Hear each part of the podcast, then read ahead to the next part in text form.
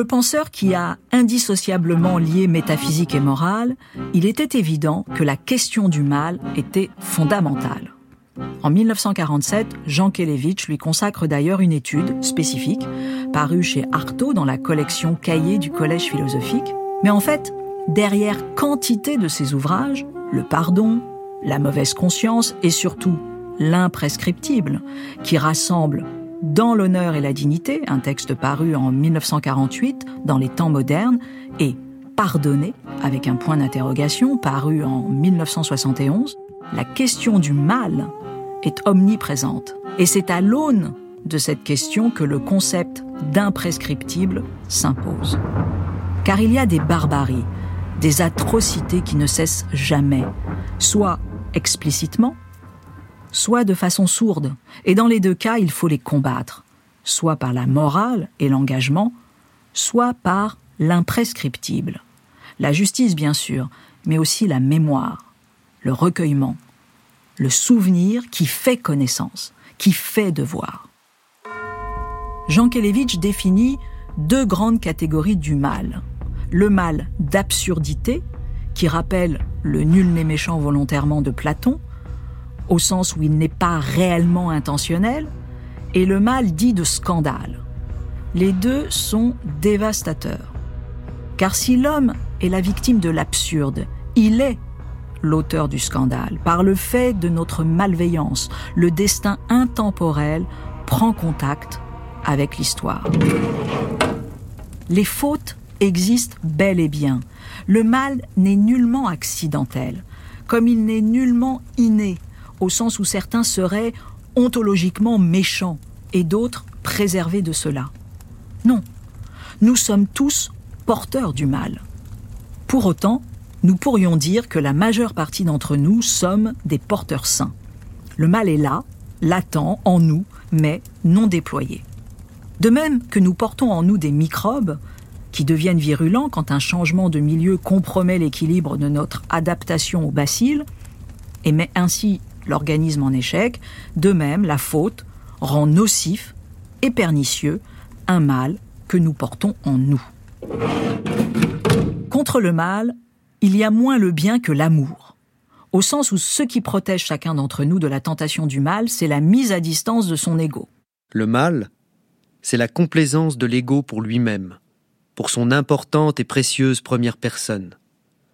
L'ego est la quintessence du péché, lui, le vicieux en chaque vice et le coupable en chaque faute. Que ce soit lâcheté, vanité, mensonge ou avarice, la cause est toujours et partout la même.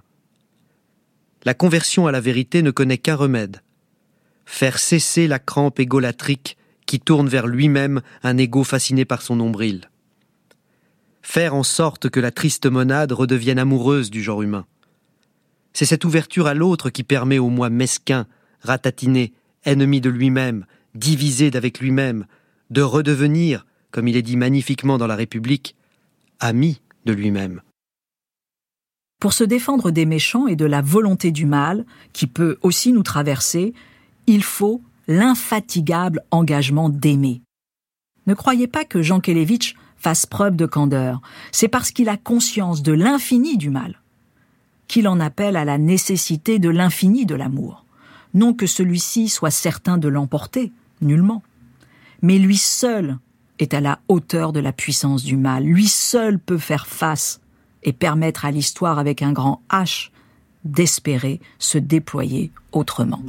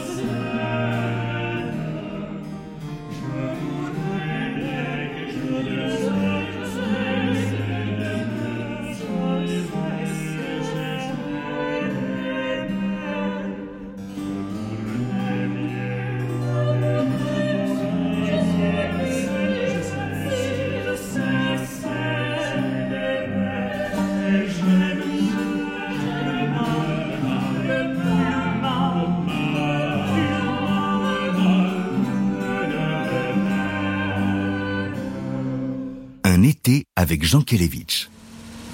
Vladimir Jankélévitch n'a jamais été un militant, un radicalisé, un apôtre de la violence physique ou des armées.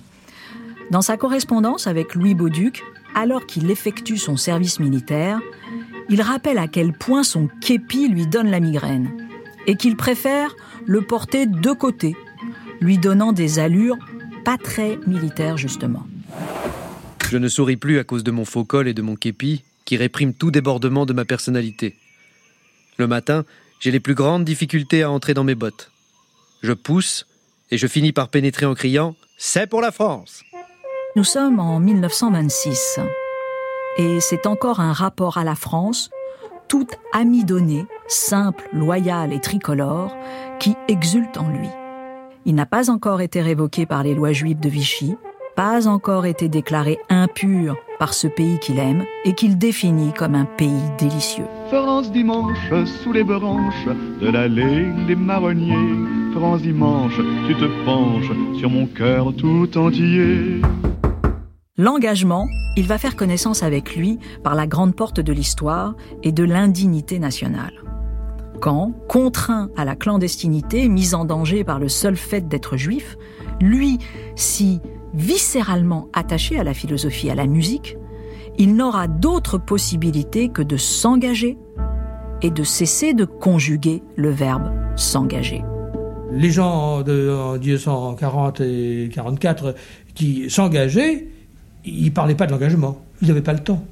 Ils savaient pas ce que c'était. On ne conjuguait pas le verbe. On, le faisait. En 45, c'est facile de s'engager. Il y a eu beaucoup de, beaucoup de résistants et d'engagés, d'engagés en, en, peau de lapin euh, dans ces années-là qui ne parlaient que de ça.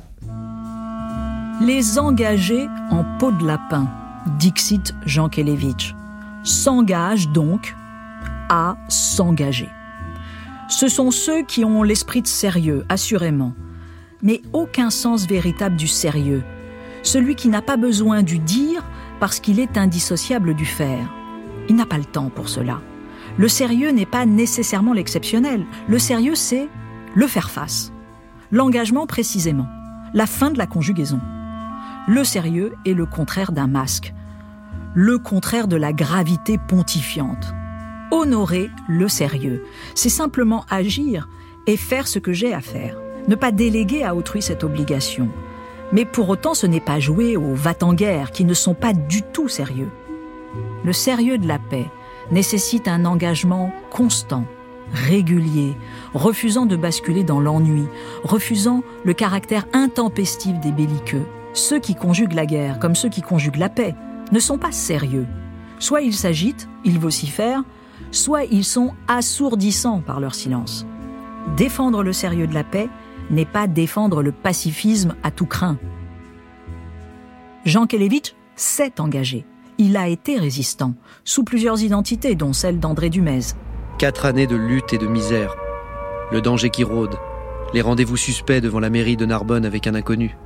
Les coups de sonnette, à 6 heures du matin. Et le cœur qui cesse de battre. La vie traquée. La vie précaire, la vie souterraine, qu'on commençait alors à nommer clandestinité. Le 11 septembre 1944, Jean Kelevitch écrit à Louis Bauduc. J'ai quitté le souterrain pour la vie au grand jour, et je m'en frotte encore les yeux et les oreilles. Je ne suis pas encore revenu de mon émerveillement. J'ai un peu perdu l'usage de la liberté. Je ne sais plus marcher au milieu du trottoir. J'ai perdu l'habitude de mon propre nom. Jean Kelevitch ne sera plus jamais le même. Un été avec Jean Kelevitch? Cynthia Fleury. Liszt et la Rhapsodie, essai sur la virtuosité, fait partie des derniers essais musicaux écrits par Jean Kelevitch. Terminé par le plus virtuose, par celui qui ne semble qu'être commencement, aube de tous les possibles, voilà qui ressemble parfaitement au philosophe. Comme toujours, tout se tient chez Jean Kelevitch. La virtuosité, c'est un pas dans le questionnement moral, car comme l'un de ses maîtres inspirateurs, Balthazar Gracian, le souligne, la virtuosité est toujours ostentative. La virtuosité, c'est finalement assez pompeux. Ça attend les applaudissements. C'est la furie de l'expression. La virtuosité laisse en dehors de son petit royaume tout ce qui est profond et sérieux. Elle circonscrit un petit royaume de gloire, un royaume dont le virtuose est le roitelet d'un soir, un bruyant royaume plein de clameurs et de vivats. On applaudit le succès et la réussite plus que la joie. On applaudit la virtuosité, mais non pas la vérité. Alors pourquoi s'attarder sur Liszt? S'il n'est que ce galop sur les touches du piano, pourquoi un livre sur sa musique? Précisément parce que l'apparence est trompeuse. Et c'est là tout l'art de Jean Kelevitch de jouer avec ce qui peut apparaître contradictoire alors que cela n'est que paradoxal. La virtuosité, c'est le mystère en plein jour. Non pas la nuit et son secret, mais l'énigme de ce trop de lumière, qui signe ce que le philosophe nomme la profondeur paradoxale de l'apparence. Contre les Platons et les désacralisateurs de l'apparence, Jean Kelevitch affirme Non, l'apparence n'est pas rien. Ce qui n'est pas n'apparaît pas. Le non-être n'apparaît pas. Le néant n'apparaît pas. Le non-être n'a pas de manière d'être. L'apparence perfide, si elle était un zéro d'être, n'apparaîtrait même pas. En d'autres termes, ce qui n'est rien n'a même pas la force d'apparaître. Dès lors, nous mettons le doigt sur le point central de la démonstration. L'apparaître mène à l'être, à l'essence des choses. Il est faux de discréditer le sensible, car il fait lien avec l'intelligible et l'invisible. L'apparence est, elle existe, il faut la prendre au sérieux. Le virtuose est un sérieux de l'apparence. Il a cette manière d'être qui nous mène à un je ne sais quoi, un presque rien. Bien sûr, Platon a lui-même dit que l'apparence était quelque chose de l'essence, mais pour mieux la faire dégringoler de son apparat, la dénoncer, la stigmatiser. Non. Il y a un mystère de l'apparence, ne serait-ce que sa beauté. Non, Liszt n'est pas le techniciste sans âme. Il a, à l'inverse, transcendé l'alternative qui oblige les artistes moyens à choisir entre virtuosité et créativité. Il faut entendre les rires des étudiants quand Jean Kelevitch décrit le virtuose, comme il agace par son sens incongru de l'exagération. Mais voilà, Liszt a touché du doigt l'esprit de jouvence.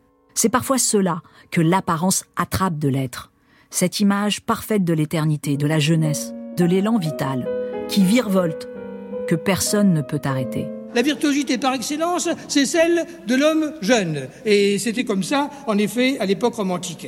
Et par là même, euh, le, le, jeune phénomène est donc animé d'un savoir-faire ou plutôt d'un pouvoir-faire. C'est donc le fait de faire. Et, et encore une fois, il ne sait pas lui-même comment il le fait. Et quand on va lui demander après comment avez-vous fait, il ne sait que répondre. D'ailleurs, en général, il n'y a rien à répondre dans ces cas-là. Vous avez bien entendu. Vous voulez rester jeune? Soyez virtuose.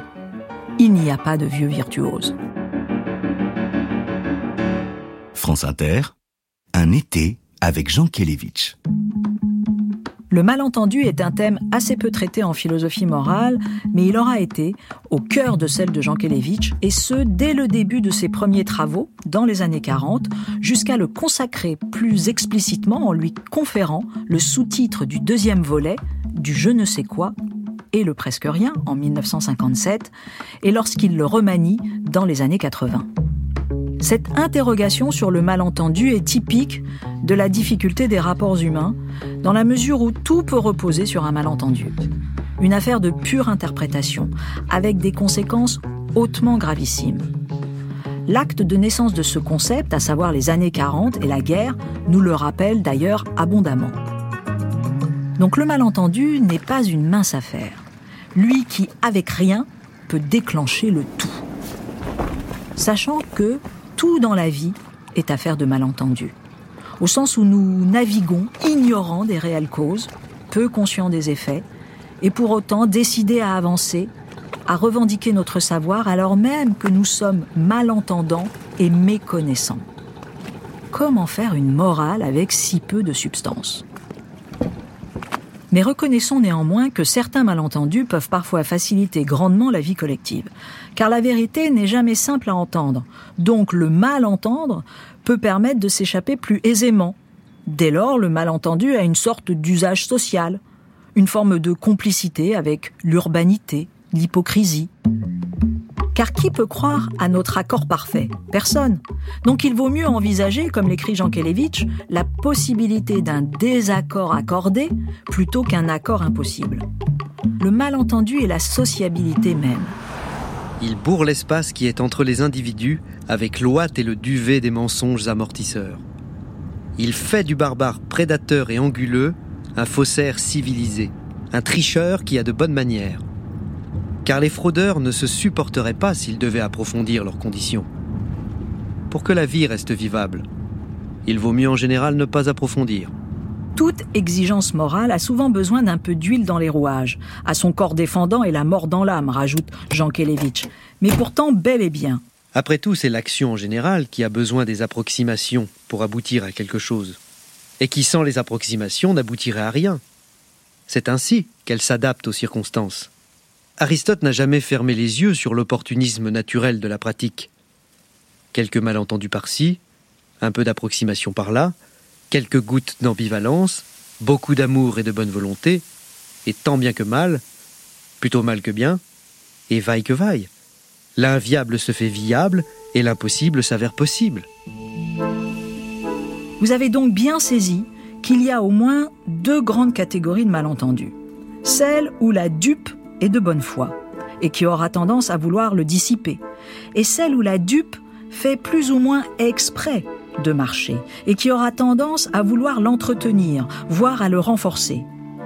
Quoi qu'il en soit, comme souvent avec Jean Kelevitch, la difficulté sert de viatique, car quoi de mieux qu'un malentendu pour vérifier la sincérité d'une intention morale? Si la morale est réellement morale, elle peut dans un premier temps tout craindre des malentendus, mais dans un deuxième, au contraire, les accueillir, car ils ne feront que prouver son authenticité. À l'inverse, aucune fausse morale ne résistera aux malentendus qui serviront très efficacement de prétexte et d'alibi fallacieux pour se dédouaner d'une responsabilité ou d'un engagement. En somme, nous pourrions paraphraser l'adage populaire. Quand il y a un doute, c'est qu'il n'y a pas de doute. Ainsi, quand il y a un malentendu, c'est en vérité qu'il n'y en a pas. Été avec Jean Kelevitch. Nous ne serons pas étonnés d'apprendre que si Jean Kelevitch a pensé la question du mal et de l'imprescriptible, s'il est celui qui a dénoncé l'ignominie de la Deuxième Guerre mondiale et de l'occupation, s'il est indéfectiblement le penseur du courage, de la résistance, de l'action, il n'en demeure pas moins un adversaire farouche de la violence, au sens où elle s'assimilerait au seul pouvoir de destruction. Jean Kelevitch ne fait preuve d'aucune complaisance envers la violence, d'aucune illusion qui consisterait à croire qu'elle puisse être une solution. Toute violence fait croire qu'elle va quelque part, alors même qu'elle n'est qu'explosive, puissance atomisante et d'abord force de pénétration brutale non consentie. Autrement dit, toute violence est d'abord un viol. J'invite tous les Français veulent rester libres à m'écouter. La violence n'est jamais la force, car celle-ci est canalisée, alors que la violence fracasse les formes. Elle est puissance de corrosion, et son dernier objet sera elle-même, au sens où elle finira par se retourner contre elle-même, puisqu'elle est structurellement aveugle, sans aucun discernement. Elle est par excellence la fausse solution et ne fait que renforcer la confusion qu'elle croyait faire disparaître. Elle qui se présente comme cathartique, comme pure, est en réalité tout le contraire. Par un phénomène d'accélération et d'intoxication caractéristique de tout confusionnisme, comme de tout état fébrile, la violence double et aggrave cette impureté qu'elle prétendait guérir. La violence est dans le cas d'un homme menacé d'enlisement. Plus il s'agite, plus il s'enfonce. La violence ressemble à cet ivrogne qui se réveille après l'ivresse qui l'avait exalté et qui se découvre plus pitoyable encore, déçu, vidé. Car il n'y a pas de lendemain à la violence. La fureur ne sait nullement construire le jour suivant. Ceux qui défendent la violence se présentent souvent comme plus pragmatiques que d'autres. Mais en fait, ils se mentent à eux-mêmes. Ils croient que la violence est une puissance magique qui fait tabula rasa et qui permet au bonheur de voir surgir le nouveau, le fécond. Mais pour cela, il faudrait un projet à la violence, une orientation, le sens de la limite, justement, et dès lors perdre son caractère de violence pure. En fait, défendre le sérieux empêche de défendre la violence. Parce que le sérieux ne peut renoncer à penser la suite, après la violence. Le sérieux est toujours séance tenante ici et maintenant, mais il construit l'action à l'aune du futur. Il est entièrement tourné vers le futur. Et dès lors, il sait bien que la violence est sans fécondité. La violence est au sens littéral du terme une révolution, au sens technique du terme, et non au sens symbolique. C'est donc une forfaiture, une tromperie.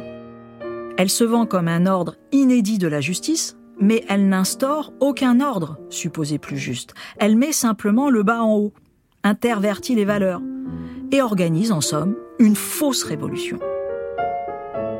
La lucidité de la morale de Jean Kelevitch se pose donc du côté du refus de la fascination pour la violence. Car il sait bien que la violence s'oppose si peu à la faiblesse que la faiblesse n'a souvent pas d'autres symptômes que la violence. Faible et brutale, et brutale parce que faible.